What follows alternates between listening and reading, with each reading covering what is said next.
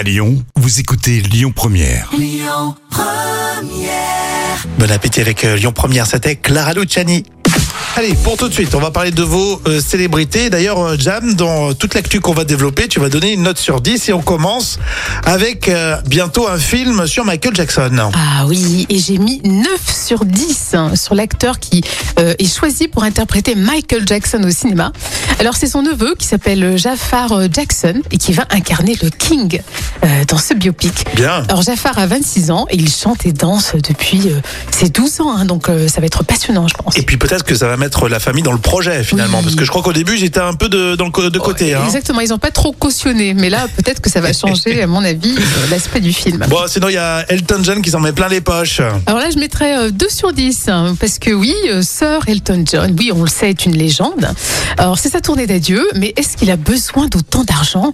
Parce que la tournée, donc euh, The Farewell Yellow Brick Road, eh ben, c'est la plus lucrative de tous les temps. Il surclasse les précédents records euh, détenus, notamment par Ed Sheeran ou YouTube.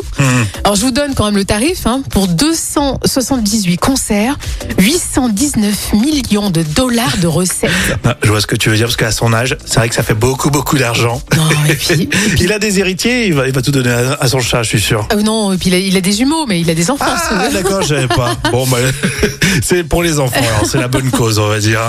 Bon, une note, alors, je sais pas ce que tu vas nous mettre pour Pascal Obispo, euh, qui a pris position contre Denis Brognard. hein. Oui, Pascal Obispo a vu Denis Brognard euh, s'emporter. Alors là, je mettrais un 1 sur 10 hein, pour Pascal Obispo, hein, qui ferait mieux de continuer de, de chanter pour Lucie au lieu de, de s'immiscer dans les embrouilles du PAF. Ouais, c'est pas faux. Alors même si vous le savez, euh, quand l'affaire sera totalement avérée entre Charlotte euh, Namura et Denis Brognard, ben, je serai la première à lui mettre un zéro pointé, euh, puisque Denis Brognard est quand même accusé d'humiliation publique et des accès de colère. Oui, alors je sais pas trop quoi penser de cette histoire de Denis Brognard, parce qu'il fait. En plus, déjà, en fait, je suis hyper déçu si c'est avéré, je serais vraiment déçu. Ouais, c'est qu'il cachait bien son jeu parce qu'il fait toujours euh, agréable sur les plateaux télé. Oui, euh, et puis en plus, soit il fait Colanta, soit il fait euh, les émissions sportives, donc Oui. c'est pas, ça vaut pas le coup de se mettre une pression folle et puis ensuite désinguer ses collègues. Non, c'est sûr. Et puis moi, je le trouvais toujours assez sympathique, quoi. Donc euh, je me dis, est-ce qu'il a une face cachée, un peu Dr Jekyll et Mr Hyde? Exactement, et c'est étonnant de voir que Pascal Obispo euh, se mêle de cette Oui, histoire. c'est étonnant parce que d'habitude, c'est pas du tout son, son truc.